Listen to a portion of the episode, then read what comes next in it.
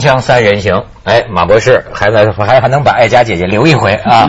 这昨天咱们聊的挺有意思，从这个李泽楷的儿子聊到了咱们很多人的孩子，就一代的这个青少年的问题。我觉得啊，这个呃，你昨天讲的一个让我很有感触，就是说啊，好像我们把每个人的标准呢都定得太高。比如说，就我看过那么一句话，就是讲呃，你为什么不幸福呢？因为你追求的不是幸福，而是比别人幸福。嗯，那这个东西就是很多时候树立的标杆比如说，一个女孩子要嫁什么样的人啊，或者说呃，一个男孩子他想要事业要有多成功，他要有多么有钱。嗯，他的这个标准呢，如果都是李嘉诚、李泽楷的标准，那他这生活就非常容易觉得空虚。嗯，做什么？离那个这才哪到哪儿啊？嗯，你这么有就太难满足了。嗯，会不会是这么一个原因引起现在说是很多青少年的那种空虚感？我不晓得，这个青假如青少年有这么大的追求的意愿，我倒是蛮高兴的哈。我们看到现在很多青少年不是没有就没有这个意愿嘛，他们觉得活着就好，快乐快乐就好，甚至那种快乐被简单成为快感，活着有快感就好。那快感来自两个方面，一个就是上网嘛，这个很久以前我们在三人行也谈过哈。我跟很多青少年谈呢，很有意思的。我跟他们当然用我老一套的说，哎，你努力读书嘛，将来要做事情，有长进，有出息。对他们来说，这是完全没有意义的。他说不会啊，我很充实啊，我每天上网，网上打游戏，一边打游戏一边也有几百个朋友来跟我交往。反而我一下网之后，我觉得生活非常的空虚哈。他是在网上有那种满足哈，他根本不会稀罕说，不太稀罕说什么现实又有什么样的大的价价值观，又有什么标准哈。那另外一个就是说，生活上面种种的一点一点的快感，它就好了。包括吃呃吃饭啊，现在年轻人非常懂得吃了哈，美食主义是非常厉害的。你问年轻人什么日本菜好吃，怎么个好吃法，完全了如指掌哈。嗯。还有甚至有比较不堪的，会追求很简单的快感的，这是我们说滥药。吃什么摇头丸呢？很多这种。我本来以为这不是个问题，但是你看他作为一个父亲呢，他就会给我感觉，他说现在香港的这个孩子啊，如果我的孩子十几岁的话，那么如果他跑到洗手间，这家长就要担心他是不是在里边什么锁 K 啊，香港叫锁，就是搞这些东西。而我最近也确实发现，至少在香港吧。出现了一些社会上面的事件，一个就是说这个四个女中学生啊，这个索 K 就吸那个 K 粉的，叫氯胺酮，K 了之后拿刀就去抢劫，抢劫一个的士司机，哎，然后后来呢又说香港有一个学校。嗯，这个学校呢，大多都是那种呃戒了毒的，嗯，青青少年，给他们这个什么再生的机会，组成这么一学校。然后政府呢要把这个学校搬到一个叫梅窝的地方，离岛，离岛叫梅窝的地方。结果梅窝居民呢就反对，就骂，就是说他们这些孩子跑我们这儿来，把我们孩子都带坏了。结果我看着电视上那些孩子就哭啊，觉得很委屈，说你们这些居民怎么这么不理解我们，不给我们机会？嗯，哎，就是。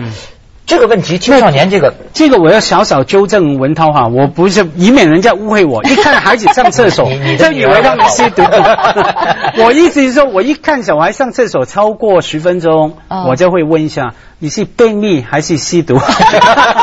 我们是有十分钟的标准的，没有那么严苛，一上厕所就就就看他，没有没有这种。我也觉得就说，嗯。这个其实提出来一个，就是说现代的父母跟孩子们的沟通，嗯，其实是呃蛮蛮悲哀的啊，太悲哀了。呃那其实我刚刚你刚刚讲的梅窝的事情，我反而觉得梅窝这个事情发生，我觉得是好的，嗯，因为我觉得看到居民跟这些孩子们真正有了正面的一个沟通了，不管大家刚开始是很多的误解或者啊，他们认为这孩子们是不好的、负面的，可是现在也出了很多关于这些孩子们已经戒毒以后的好的东西，甚至有很多。小朋友写信说，这些学校这些学校里的大哥哥们教他们怎么去，呃，去做很多这个在电脑上的功功课啊，或者这些东西。我觉得这个都是一些沟通，这些都是过程。啊，这甚至我觉得父母之间跟孩子们的沟通的过程也是非常重要的呢。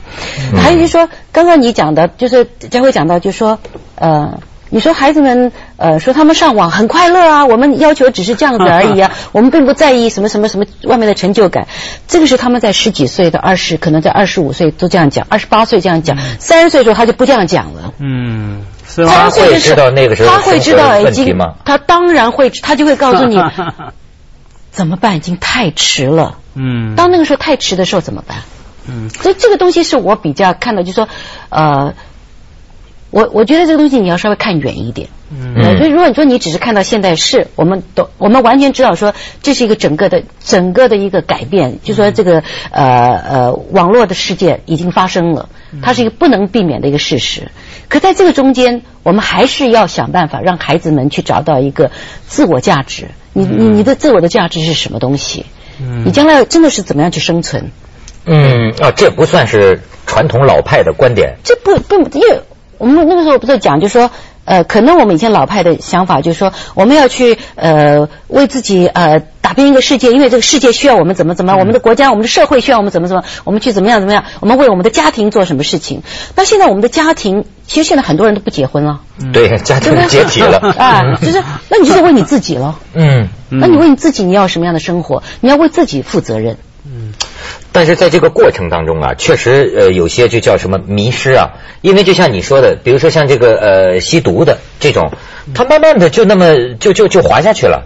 对，你比如说我我我就讲到一些现象，呃呃，曾经前一阵有个很著名的案子，叫做这个在贵州有个叫习水的地方，叫做所谓的官员嫖宿幼女案，很多女小学生、女中学生就被这个同班的同学拉去就去卖淫、嫖娼。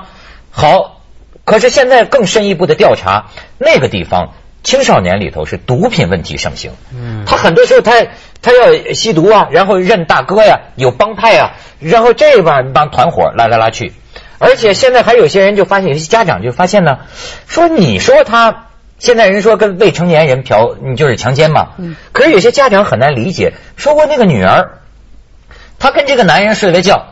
呃，开始还哭，后来那男人给了他八百块钱，他高高兴兴的买了很好的包，回去跟同班女同学还讲说这很好，跟他睡觉很很很容易啊。那么，那么其实日本也也曾经很大的一个议题，援援援交援交啊，这个这很大的一就是现代人为什么就是我们刚刚讲的欲望这个东西，其实就是太多太多的欲望的这种吸引，像你刚才讲说。我刚刚就听到一个很大的一个矛盾，就是说，你说孩子们很懂得吃，嗯，真的，他们很懂得吃，很懂得穿，可那些都是不是要钱呢？嗯，那都是要钱的嘛，那那个钱从哪儿来呢？那我我我或许我非常的不幸啊，我认识的青年人都很懂得吃，不一定有钱了，他们要那个懂得吃，要懂得从便宜的不贵的东西里面找吃的，他们而且对吃的知识非常能够掌握哈，因为也网络了嘛哈。呃，所谓知识不一定是文化历史的知识了，消费的啊，消费的资讯，和玩乐的知识，对那些资讯啊，他们非常能够掌握哈。我觉得他们那个成为一个那个呃，完全要注重他们生活里面不可以没有的那个东西。当然，整个世界的确是改变了。就我倒是希望说，就像你所说的，三十岁之后啊，他们又会觉得说，哎，太晚了，我又要回到回到那个现实生生活的打拼。可是说，因为啊，包括每一个部分的改变，包括我们对于什么叫做毒品这种改变哈。现在很多毒品不叫毒品嘛，叫药嘛。药，我们叫滥药泛滥啊，滥用这个药啊。所以对他们来说，第一个，对他们那个毒品的概念已经改变。第二个，不要忘记那种毒品的来源啊，是大大的方便还有便宜。以前我们心中想着说吸毒是多么严重的事情啊，现在是滥药，而且那个药是无所不在，五十块、三十块都可以买得到哈。整个世界是这样，让你能够接触得到。老鼠药有的是抠抠那个强强灰混混在里边。可是那可是我们就要提出一个问题说，难道说？以现在的资讯来讲，这些孩子们不知道这些药的下果是什么吗？后果是什么？不可能的吧？他要嗨呀！对，所以所以就说，这个资讯是不是不在那里？是在那里，是他，可是他就是要嗨，他为什么要嗨呢？嗯，他嗨了，他是嗨啊！所以这个就是我们 一下广告，锵锵三人行广告之后见。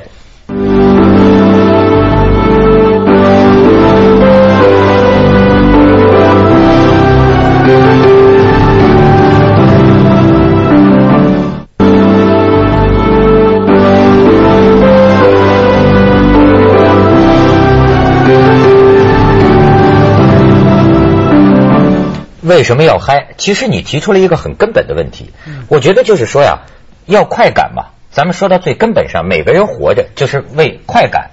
但是呢，嗨什么不一样？嗯，比如有的人可能就是嗨酒，就是酒鬼；像你可能就是嗨嗨电影、嗨戏剧，这事儿让你觉得很嗨呀。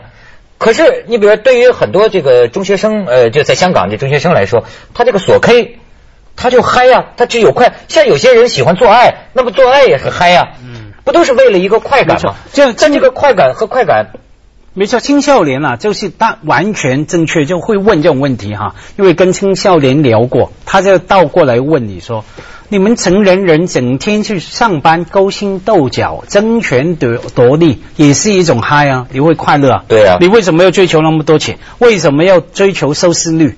啊？为什么要收视率 啊？为什么要打败陈文茜？那你早就打败，也是为 对，也是一样啊哈。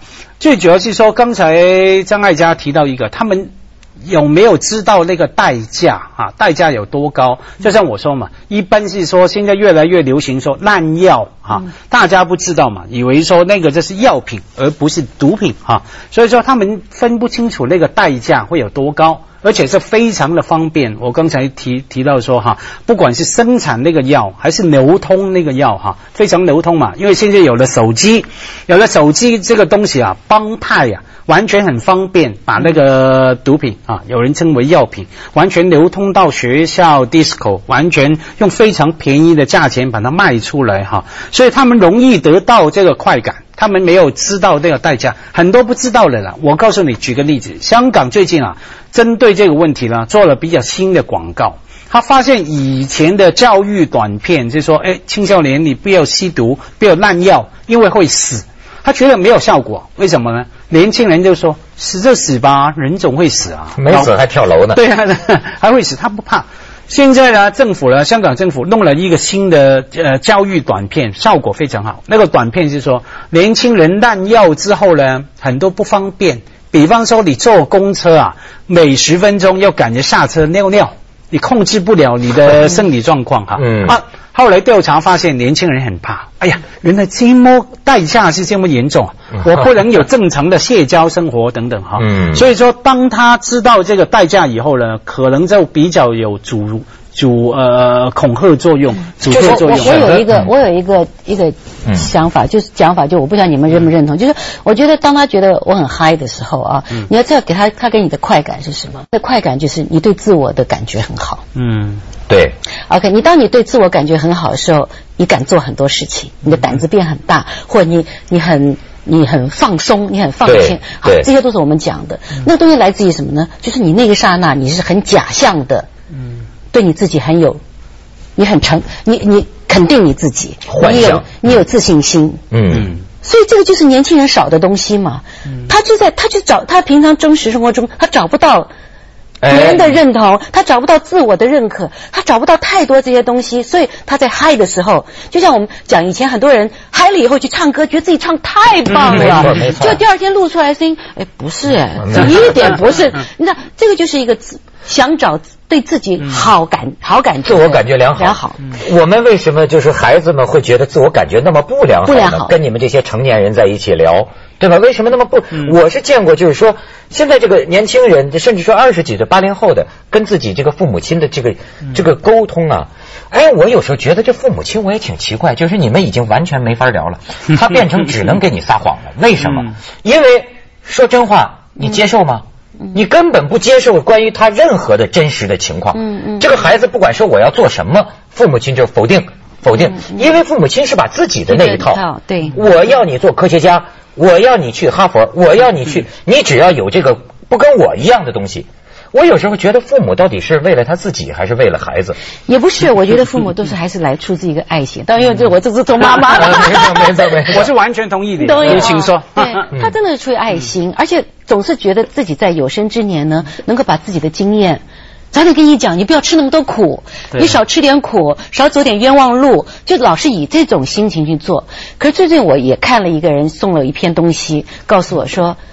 告诉你，父母呢应该关心，不要担心。嗯你担心担心，把孩子们的福气都担掉了。嗯你知道，你只要关心他，然后一直跟他说好话，就是你你帮助他去找到他自己最擅长的东西。对，然后去说，哎呀，你这个真好，你这个真好，你永远在赞美他的时候，他自我的良好的感觉就出现了，嗯那他就会往那方面去发展了。嗯你知道，这个就是我想孩子们在寻找的，就是认同。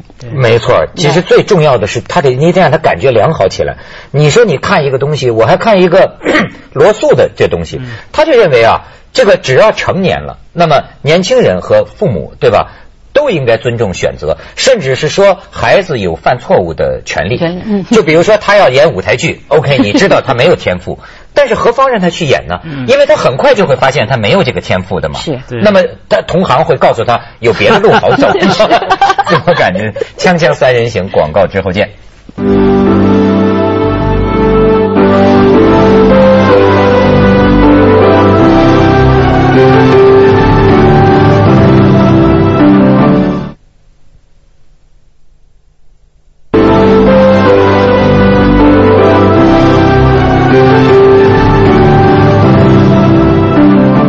家辉博士女儿十六岁，嗯这做老豆的啊，嗯，就父亲的，我没有对对那个女儿的总是都关心她的健康，关心她的学业嘛，嗯然后当然也关心她交男朋友的事情哈。很多人问我，哎，以后女儿交男朋友会不会说你会吃醋，会担心等等哈？我说这个可能会吧。可是我现在越来越多的反而是会觉得，只要她开始谈恋爱，我会替她开心高兴。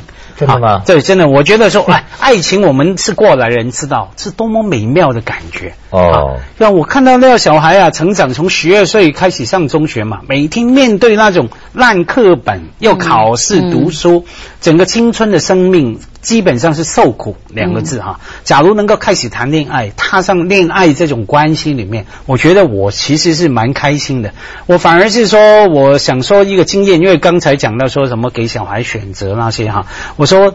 这些道理我都懂，就等于说最近哈，我上网写文章，还批评一下说，好像说，呃，政府说要，哎，希望说大家装一种软件，能够过滤什么不良资讯、啊对对对哈黄色网站的那些资讯。对对对，我还写文章批评这样不好吧？好像很容易把一些好的资讯也过滤了哈。批评了一下，批评完了以后，一写完文章，我下来第一件事就问问我老婆 要不要装一个我们家，我还在这就是实在话 在哪里买一个？赶快装起来，对啊，那种很很难的，那角色的关系哈。嗯假如说我听你，假如今天你来抱怨你跟你儿子的什么冲突，我一定可以给你非常客观理性的但是轮到自己是就不一样。是那你这妈妈，你的儿子，你你你担心吗？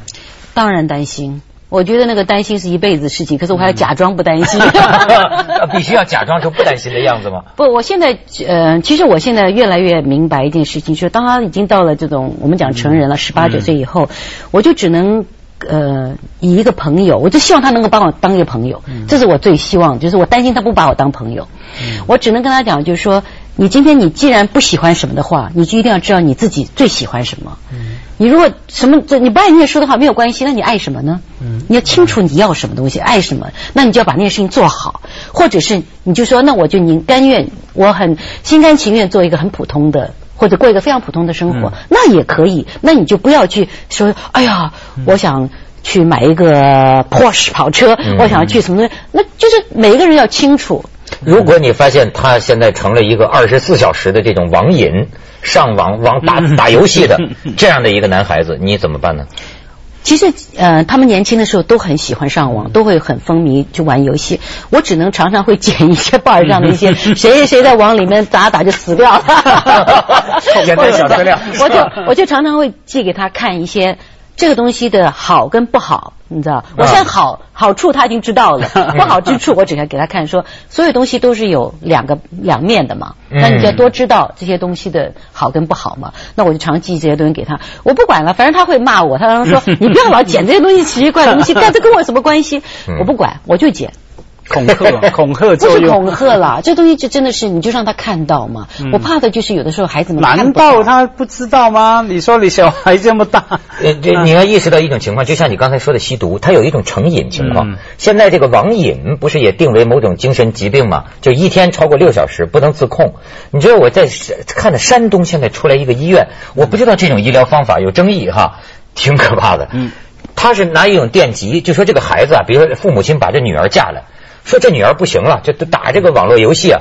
打他爸爸，砸他爸爸，嗯然后这个方法就是说呢，用一种一到五毫安的电极嗯沾了水，在你的太阳穴两边，这个医生说这非常短的，擦擦嗯。他们说这治疗的过程，这个医生这女孩在挣扎，这女医医生就拿着电极，就说你是不是一直玩网游啊？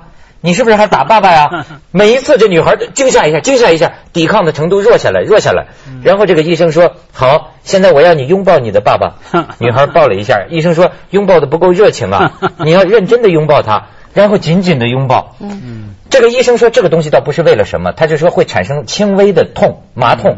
他说是为了让这个孩子注意力集中在我身上，嗯。注意我对他说什么。就因为到他那里去治的这个孩子啊，已经到了这个呵父打母的这种嗯。完全不可交流。